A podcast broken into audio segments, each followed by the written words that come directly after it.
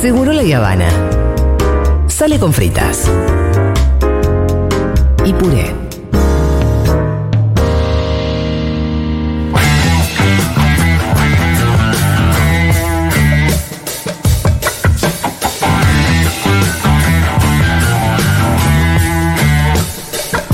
La música lo indica, es nuestro querido Quique Viale que llega para salvar el planeta. ¿Acaso? ¿Cómo andan? Muy bien. ¿Vos, Quique, cómo andás? Bien, bien, bien, bien. Recién llegado de Bogotá. Bien. Sí, estuvo bueno. Está ¿Cómo anda buenísimo. Francia y Gustavo? Eh, muy bien, muy bien. La verdad que están con muchas contradicciones, con muchas dificultades, eh, pero manteniendo bastante las banderas Mucho coraje. socioambientales. Mu- mucho coraje Y consecuencia, ¿no? y También. consecuencias, sus ministros, estuvimos reunidos con algunos funcionarios. Eh, la verdad que vamos a viajar seguido porque es la, la luz de esperanza, eh, yo creo, para América Latina. Es quien más intenta buscar eh, una salida al modelo extractivista, ya lo hemos hablado, pero también Lula. eh. Lula está haciendo cosas bastante increíbles. Está planteando algunas cosas, Sí. ¿no? Ojalá ¿Qué que acá onda- no podamos ¿Qué contagiar. onda AMLO en México? Porque se habla mucho del gobierno de. De No, AMLO Obrador, tiene una visión vieja de. ¿Vieja? Sí, sí, Sí. sí. Lamentablemente sí. con Digo, los si bien, si bien está con buenos Sí. números y buena aprobación, Sí. en términos ambientales no tendría todo aprobado. En, en- en términos ambientales tiene lo, el tren Maya, que es terrible, que es un, un tren que en realidad es extractivista, que está generando un, un problema muy grande en toda la zona de eh, hay turística, pero que en realidad también es para, para sacar el extractivismo. Y también tiene la visión clásica esa, bueno, nacionalizamos el litio, pero no cuestionamos la... Bueno, es, es, es largo, pero es mucho más interesante, por supuesto, que otros lados, ¿no? Claro. Eh, así que no, pero yo confío más en los Gustavo Petros y en la Francias Marqués, incluso en Lula, en este nuevo Lula. eh, Lula estaba haciendo ahora un poco eh, promoviendo la agroecología, incluso con videos propios, ¿eh? mostrando eh, cosechas de agroecología. Dice esto hay que tener en cada barrio una huerta, etcétera, cosas interesantísimas que era impensado antes en las otras presidencias. Así que está bueno, está bueno. Y volvimos y ya arrancamos con todo. ¿Por qué? Ayer fue el Día Internacional del Agua, Sí. Que siempre lo recordamos, el 22 de marzo, siempre los 22 de marzo son el, eh, eso a partir del año 1993. Eh, en realidad se puso en 1992, que en la cumbre de cambio climático, ahí se puso esta fecha y de ahí se festeja, o se recuerda más bien, se conmemora más que se festeja, en un marco que el agua atraviesa todo. El, el agua atraviesa todas las problemáticas socioambientales, por ejemplo, en nuestro país. El fracking, que es fractura hidráulica, fractura con agua, por ejemplo. La mega minería, que usa, una minera usa 100 millones de litros de agua por día. El agronegocio, que contamina eh, ríos, acuíferos, etcétera, eh, a partir de los agroquímicos. Eh, Sí, la industria forestal, que se chupa el agua de. Es decir, Sí, y la sequía que se da a partir de, Exactamente. de todas esas prácticas. Estamos marcados por la sequía y también recordemos que en plena pandemia, esto lo hablamos acá, ¿se acuerdan que los, eh, un poco decíamos, el futuro ya llegó porque hubo grandes titulares de que el agua empezaba a cotizar en Wall Street? ¿Se Sí. acuerdan eso? Que en realidad lo que cotizaban eran los permisos de, eh, de agua. Bueno, eso existe. Que vos hablabas también lo de Chile, ¿no? Que en Chile. Claro, en Chile era en Chile siempre fue así.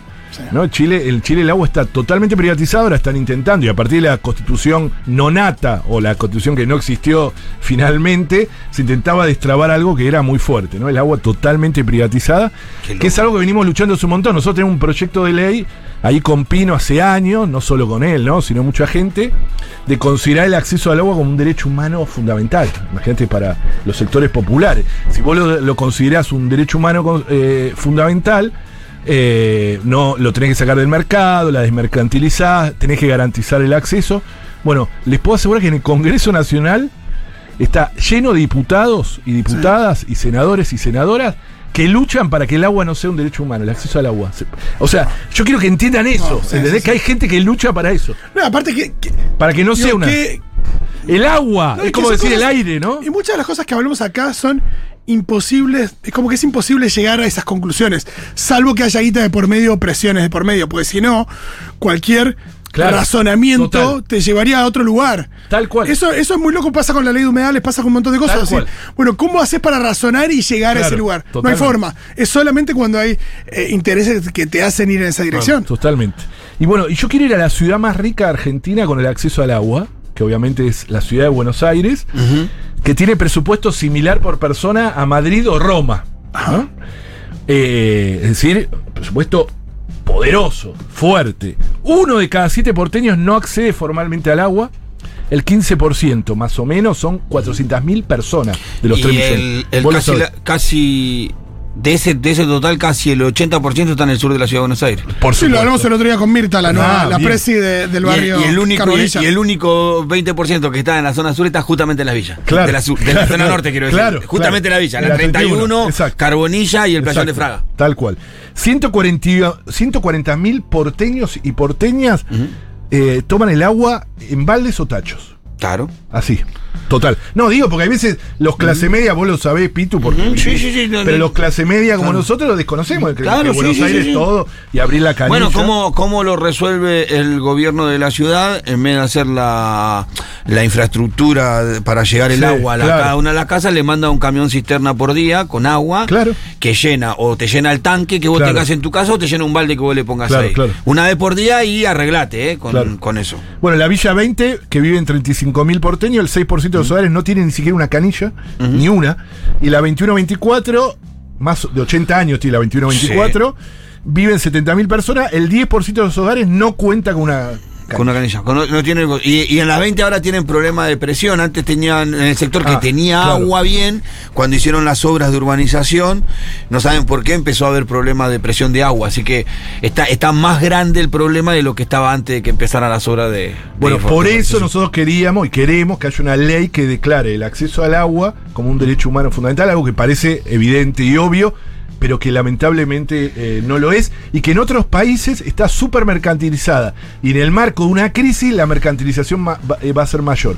Como por ejemplo ponerla en bonos. Si vos pones algo en bono, cuanto más es la crisis, más gana la especulación. Bueno, Entonces es un círculo perverso. Para estas personas el agua ya está privatizada. Porque, Ah, totalmente. Porque eh, el 100% de estas personas compra bidones de agua. Claro, total. Que tiene el dispenser, ¿viste? Total, Que, sí, eh, sí, sí, eh. No, el 100% aparte- de esta persona compra bidones de agua. Hay algo muy loco que es que el suministro de agua potable de una ciudad eh, es algo que tiene cientos de años, creo que 200 años de una ciudad completa. eh, creo que fue en, en Inglaterra o en un-. Digo, eh, es muy loco pensar que, que es una tecnología que tiene 200 años la posibilidad de que una ciudad Claro. tenga agua potable. Claro, claro. Y que, Y que no, no la podamos, no la podamos hacer. No, que aparte que eh, no es, o sea, si vos me decís, bueno, estamos, yo qué sé, en el impenetrable del Chaco, la infraestructura para llevar el agua hasta ahí es una complicación. Claro. Estamos hablando de que estos vecinos tienen el agua a 300 metros. Claro. El caño No, claro. está a 200 Claro, metros, claro. 150 Sí, sí, a veces. que por ahí- que a por ahí- veces 70 metros le pasa un Y que, caño por ahí, a- a- y que por ahí a 300 metros hay una torre de 20 pisos que, que tiene todos los servicios. Entonces digo, no, no sería una gran inversión para resolverlo. Pero además, eh, las torres, ¿usted- ¿vos crees que las torres de Elstein, que va a poner en la ciudad deportiva de La Boca, Ah. no van a tener agua? Mirá, yo comparto el programa con. Y va a ser mucho más población que una villa. No, no, es que probablemente haya que, haya que modificar la red para que esas pero torres lo tengan vamos agua. a pagar, eh, toda la infraestructura la pagamos nosotros, ¿eh? ellos La, la parte final, pero toda la infraestructura la pagamos Con la tuya, contribuyente. Con la tuya, Bueno, en, exactamente. en- en los cortes de luz, Eso nunca- en los cortes de luz que hubo, que todos sufrimos, Sí. el único sector que nunca se le cortó la luz, adiviná cuál, cuál es. Puerto Madero. Exactamente. Sí, increíble. Eh, yo, bueno, Bueno, laburo con Malatón, que la, vive en el edificio ese que le pusieron el huevo ese, la, la- la- Horrible, sí. La, la- la cosa Sí. de, huevo, de huevo, ¿no viste? Hay Y nunca se le cortó la luz. y el chaval decía, no, nosotros nunca se nos cortó. ¿Y sabes cuánto paga de luz? ¿Cuánto? Cuatro mil pesos por mes. Mentira.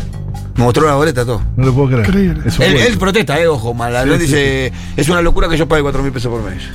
Bueno, Malatón es todo un personaje. Otro día me gustaría hablar de Malatón. es muy gracioso. Sí, Eh, es peligroso, sí, es peligroso. Es peligroso porque se. porque es simpático. Claro, es simpático. Entonces, Eh, pero después te manda vota, a guardar, después claro. te vota mi ley. Claro, por No, eso. pará, por sí. eso, por eso. Eh, pero en realidad, la columna de hoy ya me van a querer echar, porque ya pasamos los no sé, el tiempo. Sí. Pero en realidad, hoy es un día histórico para la lucha socioambiental, no solo de Argentina, sino a toda América Latina. Porque además se cumplen, eh, exacto, se cumplen hito. 20 años, Sí. 20 años del famoso plebiscito de Esquel. Muy relacionado con el agua, ¿eh? El famoso plebiscito de Esquel, provincia de Chubut. ¿Qué es el de no a la mina? Exactamente, el famoso No a la Mina nació en el año 2003. a- El 23 de febrero de 2003 se hace un Eh, de plebiscito, perdón, de marzo, eh, de marzo de 2003, se hace un plebiscito donde el 82% de su población le dijo no a un emprendimiento minero que se quería hacer sobre el cerro que se ve desde la ciudad. Eh, y vamos a retroceder un poco porque, insisto, este es uno de los hitos socioambientales de América Latina que tuvo un montón, nosotros le decimos el efecto Skell, ¿no? porque tuvo un montón de consecuencias, no solo en Argentina, sino en el resto de la región. Pero son 20 años, el famoso no a la mina, no a la mina, la, la pueden buscar además, no a la mina en, en Instagram, en distintos lados que existe, la remera. Yo estoy viajando mañana para allá, ¿eh? Mañana me voy para allá a pasar el. eh, vamos, eh, toda una semana de festejos ahí, de conmemoración del famoso plebiscito, porque es uno de los grandes triunfos. Esto se acuerdan que con la- el de Eco Ansiedad, la, la columna de Eco Ansiedad, que tuvo mucha repercusión. Yo conté los grandes triunfos. Bueno, este es un triunfo. Se puede ganar, ¿eh? Contra una mina sí, sí, sí. enorme como era esa. Y van 20 años de resistencia, porque la mina nunca paró. Pero esto fue así. En el año 2002, acuérdense, 2002, acuérdense la crisis que No, había. sí, el país prendió fuego. El país prendido Veníamos, fuego. estábamos claro, eh, en el infierno. o sea, Kosovo, claro. Habíamos rebotado contra el infierno queriendo salir, ¿no? La crisis de 2001, bueno, 2002, queriendo salir, cualquier promesa de trabajo, sea la que sea, Sí, sí. debía ser tomada. Eso fue interesante porque llegan a Esquel con este, eh, una gran minera, llega con este eh, prometiendo trabajo. Y la verdad que en ese momento no había debate como ahora de los grandes emprendimientos mineros. Claro. No había, porque el único que existía era. eh, en ese eh, estaba empezando Veladero en San Juan, pero recién estaba empezando y tenía muy pocos años eh, la lumbrera de Catamarca. Es decir, que todavía no se sabía bien de qué estábamos hablando.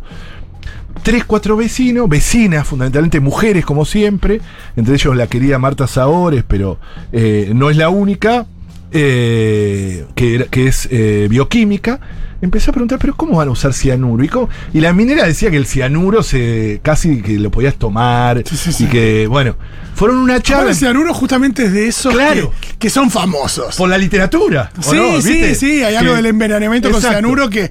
Siempre lo te- digo. No, no es un. No es, un, No, no es es una un sustancia que, raro. Sí, que, sí, que vos sí. decís, "Ah, la verdad que no tengo ni idea. No sé, en Mendoza había uno que se llamaba Santato. Bueno, Santato. Sí, o el, el mismo el glifosato. Claro. pero, Digo, nos tuvieron que explicar Sí, que claro, el glifosato claro. eh, En cambio, era algo malo. Estoy totalmente de acuerdo, siempre lo dije, ¿eh? siempre lo escribí así. Yo dije, si hay algo que está muy relacionado con la muerte en la literatura es el cianuro. Pero bueno, empezaron a desarmarlo y lograron, con mucho esfuerzo, que se haga este plebiscito allá. En ese momento no conseguían información acá en Argentina, se tuvieron que ir a Perú, eh, a una localidad que se llama Tambo Grande, que había pasado un proceso muy similar. Miren lo que es eh, la hermandad latinoamericana, ¿no? Viajó una, que tuvieron que conseguir dinero entre todos para ir a ver qué pasaba en Perú, y dijeron, no, lo que hay que hacer es un plebiscito, una consulta popular. Y de esa manera, bueno, volvió con esa idea, porque Tambo Grande la había tenido, y también el ochenta y pico por ciento había dicho que no, y lograron que el Consejo Deliberante vote esta, eh, eh, este pedido de Evidentemente la empresa todavía no tenía sus garras sobre el Consejo Deliberante. Todavía no las tenía y además en estas ciudades chicas es difícil los consejos liberantes porque es tu Hay vecino. mucho que aprender. claro. Hay mucho que aprender del interior del Mucho, país. mucho. En materia de lucha, de Claro, mientras más chico el lugar, más fácil que, Exacto. el, que el integrante del Consejo Deliberante esté. viste ¿Y que tenés una, vecino? vi- una visión desde el porteñismo de que está todo perdido, viste que, Claro. que está todo. Cuando te vas al interior del país ves cosas que pasan como en La Rioja o en el Lí. Tal viste, cual. Cosas que vos decís, Famatina. Y cómo la sociedad está en- eh, de acuerdo con eso, en Sí. consenso. de decir, che, no está. eh, por ahí acá la centralidad del porteño Sí, también. pero también nos contaste lo de. lo de. Lo de. ¿Cómo se llama el papelito del tipo en. Esto fue acá en Chubut también. Por eso en Chubut fue también. En Chubut, pero en la legislatura. En la legislatura, digo. En la legislatura cuando modifican. Ya otra escala, digo. Exacto, cuando modifican la ley. eh, que eh, esa, la ley 5001 de Chubut sale como consecuencia del efecto Skell. Exacto. Porque Claro. primero se hace el plebiscito y después sale una ley provincial que fue la primera ley provincial que limita la minería. Cuando quisieron modificarla esto, en el año 2014 fue esto. Entre gallos y medianoche. Entre gallos y medianoche se ve la famosa foto del diputado Muñiz en plena sesión recibiendo un mensaje de texto, en ese momento era de texto porque no había tanto WhatsApp, del CEO de la minera diciendo cómo tenía que quedar el artículo de la ley.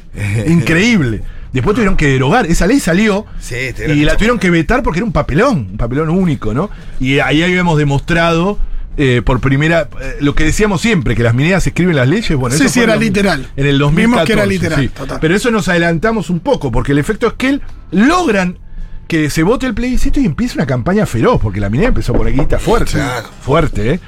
Eh, eh, una de las cosas hizo- argumentos que tienen Claro, con el trabajo. empleo. En el empleo tienen un Que es todo mentira, además, ¿no? Pero, no importa. Sí, pero fuerte. tal es así que llevaron en ese momento el que grupo Furor, siempre lo cuento esto, era el grupo Ráfaga. Que todavía lo es, pero en ese momento era lo máximo. Claro. Y la minera lleva el grupo Ráfaga como a una aquel. ráfaga, tu amor. Y llenan un está un como un Pero gimnasio. aparte que tiene que ver tipo, ah, claro, si viene Ráfaga es porque la mina está, bien. bien, claro. Tipo, Pero no importa, creían No, eso. no, total, sí, sí, pero sí. lo que les cuento es que se llenó de todos con la remera no la mina. O sea, todos los de no a la mina fueron porque querían escuchar a Rafa y terminaron cantando en el evento que había pagado la minera, que había gastado una fortuna, Sí. cantando no a la mina. Bueno, el resultado es elocuente: 82% dijo que no, que es más, o sea. eh, la desocupación en ese momento era más que el 20% en, en Esquel. Es decir, desocupados votaron en contra de esto. Para que se den una idea, eso es lo que quiero decir. Eh, Bueno, ¿viste es decir, la dignidad de lo que es. Claro. Y lo que es. Eh, Esquel es un antes y un después en la lucha socioambiental, eh, en- no solo en Argentina, sino en toda América Latina, porque tuvo varias cosas. Y voy a tratar de hacerlo corto porque sé que no hay mucho tiempo. Primero que reivindicó todo lo asambleario del 2001. Por eso la asamblea se llama, eh, eh, eh, no a la mina, se llama asamblea no a la mina. Claro, hay una Eso, cuestión ahí de, aprendizaje de esa, de esa época, de lo que sucedía en Totalmente, época. claro, en esa época las, Las barriales, fuerte, interclasista, muy interclasista, que eso era interesantísimo. Que también Y es algo eso- propio de ese momento que También. después se. Después se fue a la mierda. Después se fue a la mierda, pero. Y, que pero puede, y que puede imponerse porque es eso. La idea del Pero- piquete y cacerola, la lucha es una sola, duró un tiempito. Duró un tiempito y en este momento todavía está a flor de piel. Y El otro día con lo de Sur parecía asomar Ay. algo parecido, ¿viste? Un porteño clase mediero pidiendo claro. estatización. Yo decía, ¿qué pasa acá, viejo? Bueno, y totalmente intergeneracional. Nosotros tenemos una compañera acá que de, de, de Chubut y se acuerda que tenía 11 años en ese momento. Y se acuerda. Y yo cuando viajo ahí, hay pibe de 20 años y dice, sí, yo estaba, mirá, tengo la foto y estaba en la cunita. Y ahora son los grandes protagonistas. O sea, en Esquel no va a entrar nunca la mina. Ahí ¿eh? está la Les puedo asegurar. parece, los jóvenes No saben la, la escuela, la escuela, eh, la escuela pública tiene una, una directora que es sensacional y conmemoran esto como si fuera el día del San Martín Belgrano y, ¿entienden? Cada año. Eh, es interesante. Marchan todos los cuatro. Porque la primera marcha fue el 4 de febrero. O sea, el, el- el 23 de marzo fue, pero la primera marcha grande fue el 4 de febrero y todos los cuatro marchan. Y hay veces esto es muy interesante, Pitu. Eh, hay veces marchan muy pocos. Porque claro, imagínate 4 de julio, Claro, sin amenaza frío, minera.